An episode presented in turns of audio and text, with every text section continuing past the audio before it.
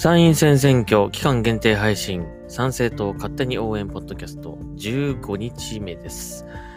えっ、ー、と、もうあと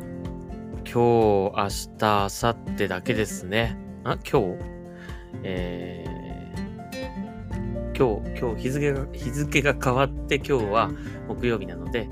えー、木、金、土、はい、3日間ですね。えー、もうこのパッポッドキャストもあと4回、3回か4回、えー、になります。いやー、まあね、毎日毎日、この参政党の勢力がどんどんどんどん大きくなっているという感じはしておりますが、えー、党員が、えー、8万2500人でしたかね。行きましたよ。ね。まあ、あと3日間ぐらいなんでね、なかなか10万難しいかもしれませんが、それでも9万はいける可能性高いなと思うのでね、これからまたどんどんどんどん増えていったらいいなと思うんですけどもね。これはまあ何度も言いたいと思いますけども、参政党の党員はですね、えっ、ー、と、無料のサポーター会員も入っているので、えー、無料で党員になれます。なので、えっ、ー、と、まあ、なかなかお金払ってまでっていう方じゃなくてもね、えー、参政党に頑張ってほしいという方は、ぜひ、えー、党員になっていただければと思います。無料で、無料でもなれます。えー、まあ、月500円とか1000円とか4000円とかね、えー、マックスが4000円だったかな、えー、に、こう、まあ、ステージが上がって、ステージが何段階かあるんですけども、えー、まあ、もっともっと深くこう参政党の活動に、えー、貢献したいという方はですね、えー、自分のできる範囲で、えそのクラスをね、グレードを上げていけばいいんじゃいいんじゃないかなと思います。まあ僕は1000円の、え党員にはなってます。なかなか4000、4000でもいいんですけど、あの、4000円でできることを見たときに、あの、ちょっとできるかなって思って。いやー、仕事もね、忙しい、仕事も忙しいし、本当に仕事がもっとね、ひなんていうんですかね、余裕があったら全然やりたいんですけどね、ちょっと時間的にもどうかなと思ってるので、まあ、一応1000円の一般党員になってはいるんですが、ね、そのうち、まあ、もし、本当に活動がね、えー、もっともっとしてみたいっていう感じになったら、運営党員までなってもいいかなというふうにはちょっと思ってます。えーと、ぜひ、まあ、この選挙期間中にぜひね、党員がやっぱり増えていかないと意味がないので、何度も言いますが、この選挙期間中になることが大きな意味を持つので、ぜひ迷迷われてる方は、とりあえずなってみてください。まあ、なってみて、やっぱやめたでやめてもいいと思うんですけどもね、とりあえず興味があったらぜひなっていただきたいと思いますね。はい。まあ、この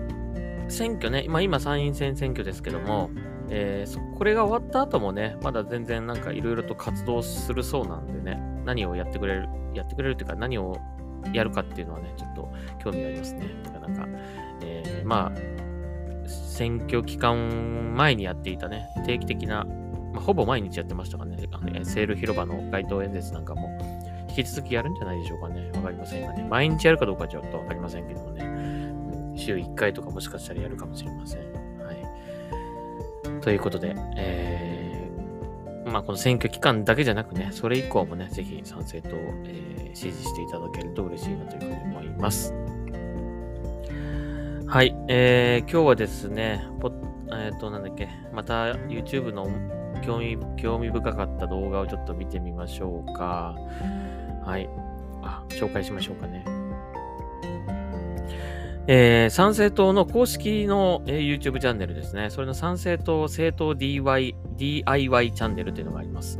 えー、これはですね、神谷さんが、えっ、ー、と、まあ、インタビュアーみたいな形で、で、ゲストをお招きして、ゲストに、まあ、いろいろと、あの、語っていただくような感じですね。で、最終的にはあなたが総理大臣だったら何やりたいですかみたいな話をされるんですけども、今回、えー、アップロードされた、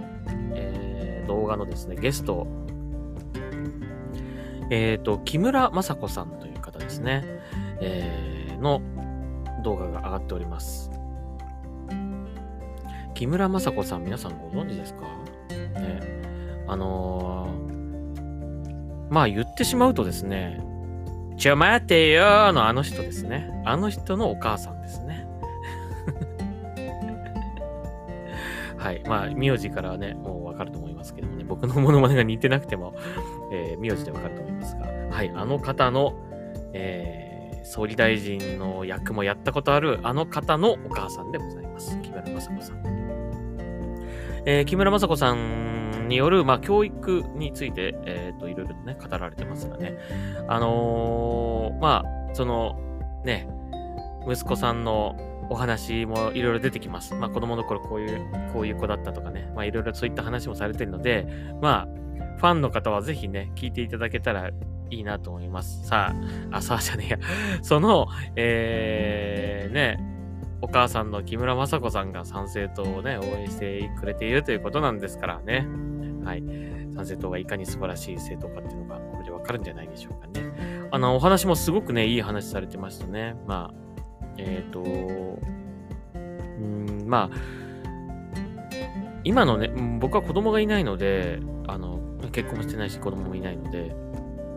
その子供のこと、育児とかね、そのことは全然わからないんですが、ただ、お話聞いてると、やっぱりね、今の、今いろいろとね、何でもかんでも物がこう買えるようになって、必要なものがあったらね、そのまま買いに行って、その出来上がったものをね、えー、すぐ手に入るっていう今もう時代ですので、なかなかこう、一から何かを作ったりとかっていう経験っていうのは本当に、えー、あんまり、ね、どうなんでしょうかね。少ないんですかね。まあ、まあ僕もなんかそういう昔は何かをこう作ったりとかね、何かこう、あるもので、まあ何かこう、付け足したりとかして、例えば秘密基地を作ったりとかね、なんかそういうことはやってましたよね。うん。まあそういうことが、そういったこう、まあ、考える力だったり想像力っていうのが、後にこう人として、あの、生きてくるというかね、あの、人にとって必要になってくるっていうあれが重要だったんだなとかね、あれがあったから今、ああやって、えっ、と、いろいろな映画やドラマとかでね、こう、演じられてるわけですよね。俳優さんをやってるわけですよ。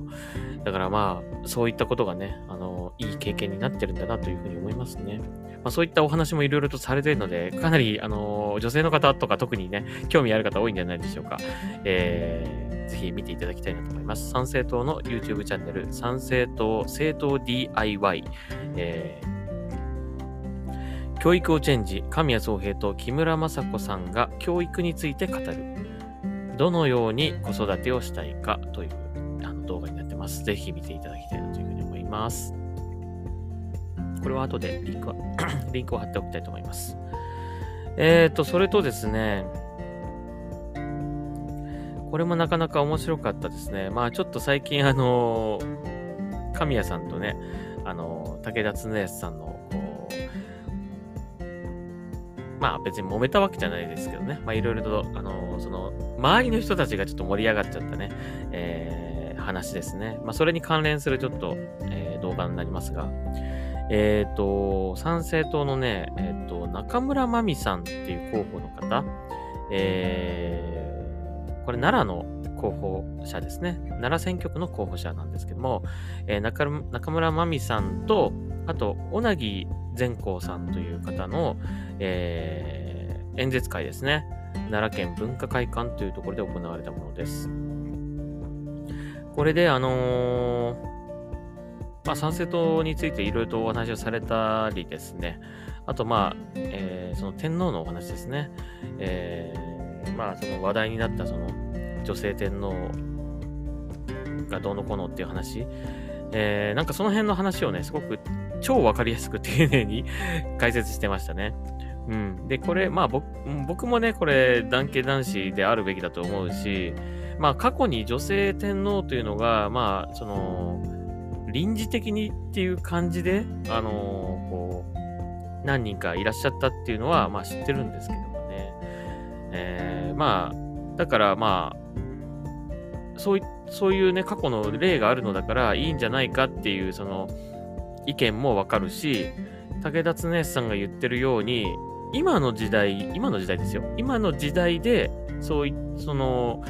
まあ過去にはそういうことあったかもしれないけど、今の時代だと多分、その、まあ、男性と女、なんですかね、男性、女、男性が、女性が、とかっていうね、ちょっと今そういう世の中になっちゃってるので、今、そういった過去に例があったからといって、まあ、あの、女性天皇を容認してしまうと、そこから、その女系だなんだって、また発展してしまう。それを武田恒さんはすごく恐れていると、あの、懸念してるってことですよね。うん。なので、まあその辺でちょっとこう考え方がそれぞれ違う。まあ基本は男系男子なんですけど、まあそういったことですよね。まあ違いとしてはそこだと思うんですよね。ただまあどちらも意見分かりますね。あのー、武田先生の言ってることもすごくわかるし、えっ、ー、と、神谷さんが、まあ試験としてね、あの、語ったものだと思うんですけども、えー、まあそもそも天皇が決めるべきだと。天あ皇族の方が決めるべきだっていうふうにおっしゃってるわけですよね。だから過去にそういうことがあったわけだから、まあ別にそれは否定するものではないんじゃないか。まあそもそも国民がそれを口に出すことじゃないんじゃないかって言ってるのが神谷さんですよね。うん。えー、で、まあ、確かにそうだなと思うんですけどもね。えー、まあこの、えー、小木善光さんが、えー、すごくわかりやすく、まあ、サザエ、よくこの、天、天皇のね、この男、男系、男子、あ？男系男子のこの話をするときによく用いられるのが、このサザエさんの相関図っていうかね、ですよね、家系図っていうか。まあ、波平と船の間に子供が、えー、サザエ、カツオ、ワカメがいて、みたいな。で、まあ、その、波平が天皇だったら、まあ、次、継ぐのは、まあ、カツオになると。男子、男子ですからね。うん。で、これさ、で、女性天皇にするってなると、まあ、サザエに、まあ、例えばカツオがめちゃめちゃ若くて、まあ、いきなりそのね、あの、例えば、まだ3歳なんだけど、えー、天皇をつな継がなきゃいけないってなった時に、まだ3歳にちょっと任せるのはっていうなるじゃないですか。まあ、そういった時に、えー、この子供のうち3人の、まあ、一番上、えー、サザエですよね。まあ、サザエに、まあ、その、天皇になってもらうと。まあ、これがいわゆる女性天皇ですよね。うん。なんだけど、このサザエとマスオ、うん、この間に生まれた子供がですね、例えば、まあ、まあ、例えばというか、これタラちゃんですよね。えー、タラちゃんは、これ、サザエとマスオの子供なんで、あのー、これは、あのー、マスオの血をつなが、血がつながっている子供になるんですよね。だから、えー、あの、まあ、男、男系男子としてはこれはつながらないってことなんですよね。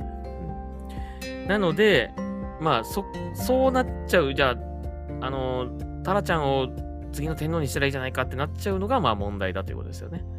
うん。だから、サザエさんが天皇になるということを、まあ、それは認、今はちょっと、あの、認めない方がいいんじゃないかっていうふうに言ってるのが武田恒康さんですね。まあ、そのサザエさんだけで、で、かつね、このね、昔の女性天皇っていうのはなんか結婚も出産もなさらなかったってことなんですよね。まあそう、そうしなければいけないみたいなのがあったみたいなんですけどね。なので、えー、まあそこで必ず耐えるってことですよね。うん。なので、そこから下には繋がらないっていうことなんですよ。うん、だから、えー、まあ、カツオが大きくなって、カツオが誰かとね、あの、結ばれて、で、またその、カツオ、カツオがね、子供をカツオと、その、えー、一緒になった人の間に子供ができたら、そっちにつなげていくって。そうすると、まあ、波平から、こう、波平カツオ、カツオの息子という感じで、こう、繋がっていくっていうことですよね。まあ、それでよくこのサザエさんの家系図っていうのを用いられるんですが、まあ、そういうことなんですよね。だから、えー、すごくわかりやすいので、これちょっと見ていただけたら嬉しいなと思いますね。で、まあ、それはまあいいんですけど、っぱね、あの、それよりもこの、小なぎ善光さんが言ってたこと、うんと、神谷さんが言ってる、その、皇族の方の中で答えを、結論を出せばいいというか、考え、考えていただいて、まあ、結論を出すっていう風にすればいいとおっしゃってるんですけど、現状のその法律かなんか決まって、決まってるらしいんですけど、あの、それ、それを皇族の中で決めるんではなく、今なんかその別のなんか組織みたいなところでそれを決めるらしいんですよね。で、その中に、いわゆる、その保守的な人ばっかりだったらいいんですけど、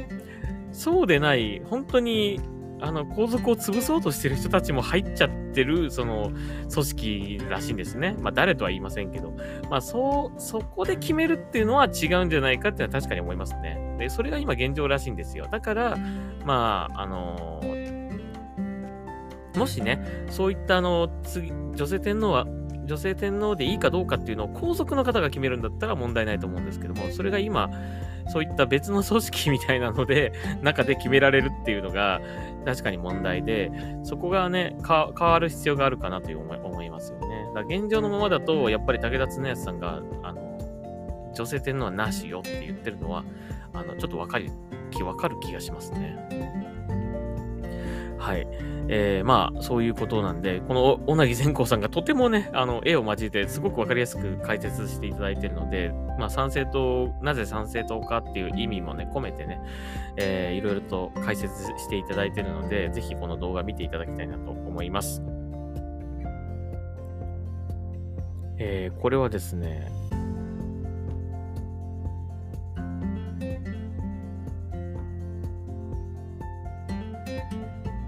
これなんて読むんだろう。服部隆さん、ん？服部隆さんでいいのかな？整体師の方のチャンネルです。えー、ここに、あの、そのね、講演会の、講演会を撮影した動画が上がっておりますので、もし、もし興味あったらぜひ見てみてください。はい。とても勉強になります。えーと、あとは何でしょうかね。あ、以前紹介したね、あの、ガナハさんの動画で、あの、沖縄のおばあの動画ですね。これあの、なんかバンされちゃって、あの、このおばあの言、なんていうんですか？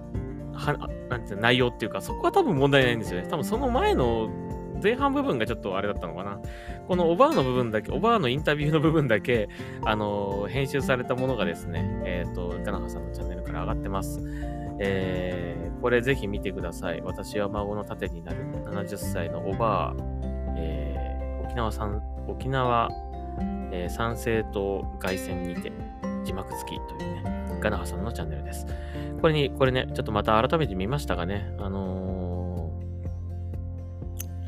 まあ割と沖縄の人たちっていうのは反日的な考えが持っていて、えーとまあ、このおばあ、おばあもね、おばあさんもあそうだったらしいんですが、で、息子が、まあ、震災、大きな震災の時にね、自衛隊がすごく懸命に活動されていて、それを見て、えーと、自衛隊かっこいいなっていうことで、まあ、息子さんがね、えー、あ、孫か、お孫さんが自衛隊に入ると、うん、言ったらしいんですが、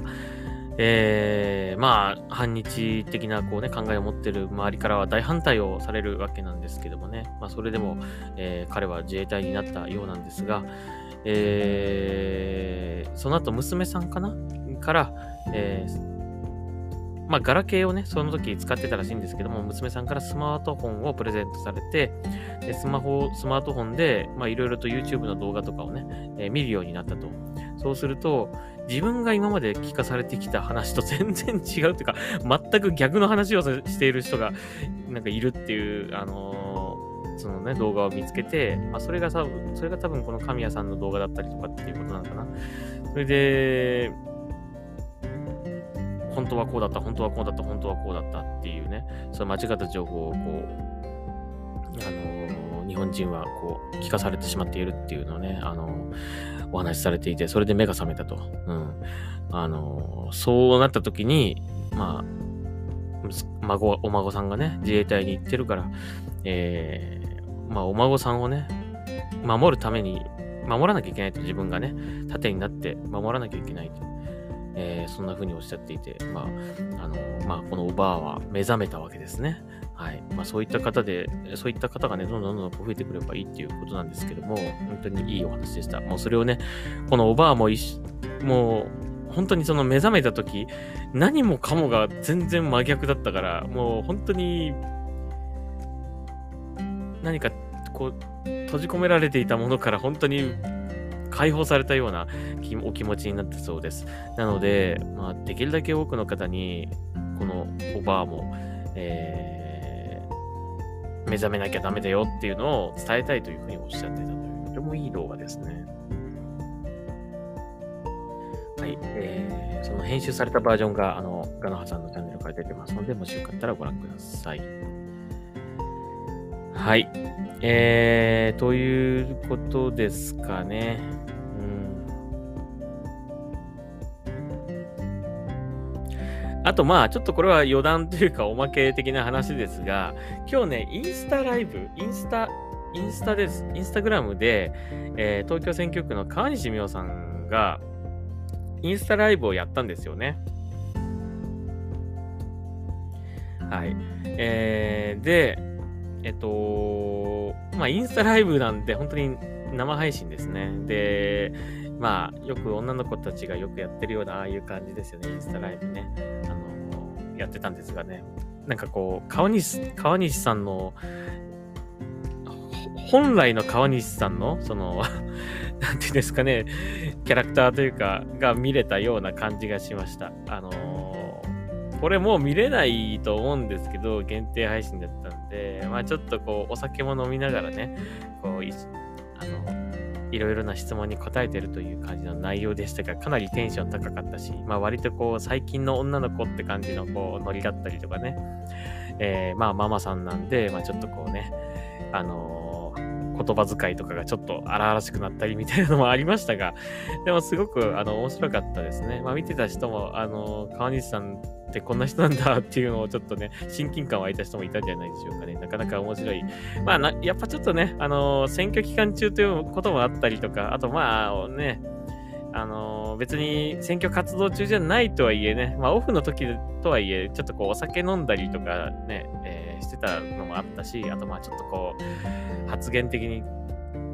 結構自由だ、自由な感じだったので、まあいつもの街頭演説のようにこう、しっかり言葉をね、選んでこう使ってるっていう感じではなかったので、まあ、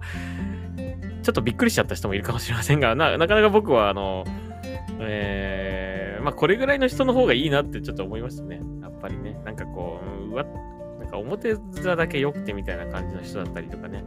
表面はいいんだけど何もしてくれないみたいな人よりは全然、あの、こういう方の方がいいと思います。なので、あれを見れた方はかなり レア、レアでしたね。あれ、これ多分もう見れないんじゃないかな。ね。多分見れないと思うんですよ。もうね、なくなっちゃってると思うんで、えー、まあ、今から見るっていうのはちょっとできないと思うんですが、あの、またやるかもしれないので、これぜひね、川西美桜さんの、えー、インスタグラム、えー、フォローしてみてはいかがでしょうか。あの、このインスタ見るとね、あの、まあ、今はね、選挙活動されてるか選挙活動されてるから選挙の、あの、ツイあの選選挙のお話だ、お話っていうか写真だったり動画だったりっていうのがアップされてるんだけど、本当に一月前ぐらいは、本当にそのクラブのママさんって感じの、このね、あの、一緒に働いてるこうスタッフ、あの、なんていうんですか、女の子たちと一緒に写ってたりとか、まあ、ネイルの写真だったりとかね、えー、なんか、これ、スイーツ食べたみたいな話だったりとか、もう本当に普通のね、女性のインスタって感じなんですよね。なので、まあなかなかこの、えー、選挙活動以外のね、えー、こう、川西さんの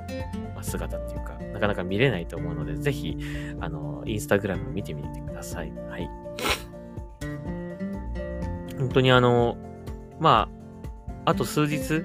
えっ、ー、と、川西さん、この間、昨日かな？昨日か、昨日とか一昨日とかは、あの、いわゆる練り歩きってやつですよね。えー、割とこう、都心からちょっと外れた東京のエリアに、えっ、ー、と、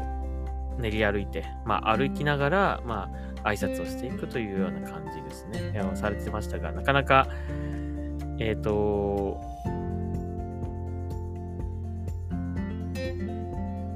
大変ですね。まあ、支持者の方も多いけども、まあ、そうでない方にもね、懸命にこう、声を出して、えー、アピールしてっていうね。うん、でもまあ、この、川西さんってすごくこうメンタルが強い方だなというふうに思います。多少ね、ちょっとこう、無視されたりとか、握手をこうしようとしたら、握手断られちゃったりとか、えー、なんかそんなことがね、こう動画で上がってますが、まあそんなこと全然気にしないみたいな感じでね、はい、すごく、あの、素敵な方だなというふうに思います。はい。残りの、今日は？今日は中野つったかな？うん。中野で吉野先生と確か、えー、コンビで活動されるっていうか、あの、選挙活動されるって聞いたような気がします。はい。えー、ということで、えーと、そんなところでしょうかね。25分か。はい。えー、そんなところです。あとですね、えーと、告知ですね。これも言いましょう。えー、投票日の前日。あれ？投票日の前日？なんだ？あ、そっか、そらそうだよね。投票日の前日、えー、ラスト3時間スペシャルということで、えー、9時だよ、候補、候補50人全員集合というね、21時から24時で、えー、YouTube で、えー、やるそうです。えー、本当にギリギリまでね、この参政党を打っていこうということで、えー、今回は、まあ、候補者、えー、全国比例と選挙区含め50人が集まって、えー生配信をやるということで、これもすごいことになりそうですね。えー、目指せ5万人という視聴者ね、視聴者数5万人、えー、ということで、え、今だいたいね、毎日のラあの生配信見ると、だいたい2万、2万人ぐらい ?2 万、多い時で2万人、2.5万人っていうか2万5千人ぐらいかな。えー、結構集まってるので、ね、5万人はこれは決して難しい数字ではないですね。しかも土曜日ですからね。はい、えー、楽しみにしたいと思います。もう最後の最後です。えー、皆さん頑張りましょう。えー、そして翌日は投票日となっておりますので、えー、東京の場合は、えー、東京選挙区から出ている川西美桜、そして、え比例代表の方は参政党と書くか、えもしくは比例代表で出ている5人のボードメンバー、え松田学、えー、松田学さん、えー、吉野さん、えー、赤尾さん、武田先生、えー、神谷さん、えー、まあフルネームでね、えー、名前だけ書いてください。えっ、ー、と、どっちかですよ。参政党と書くか、その5人のうちの誰かの名前をフルネームで書くか、漢字が難しかったらひらがな、カタカナでも OK です。えー、間違いないようにしっかり書いて、1票を無駄にしないようにしましょう。はい。えー、投票の1票はですね、えー、ねお金にすると、えー、200万だったかな ?20 万か200万かどっちか忘れたけど、それぐらいの価値があるそうです。無駄にしないようにしましょう。はい。えー、そういうわけで、えー、今日はここまでにしたいと思います。また次回聴いてください。ありがとうございました。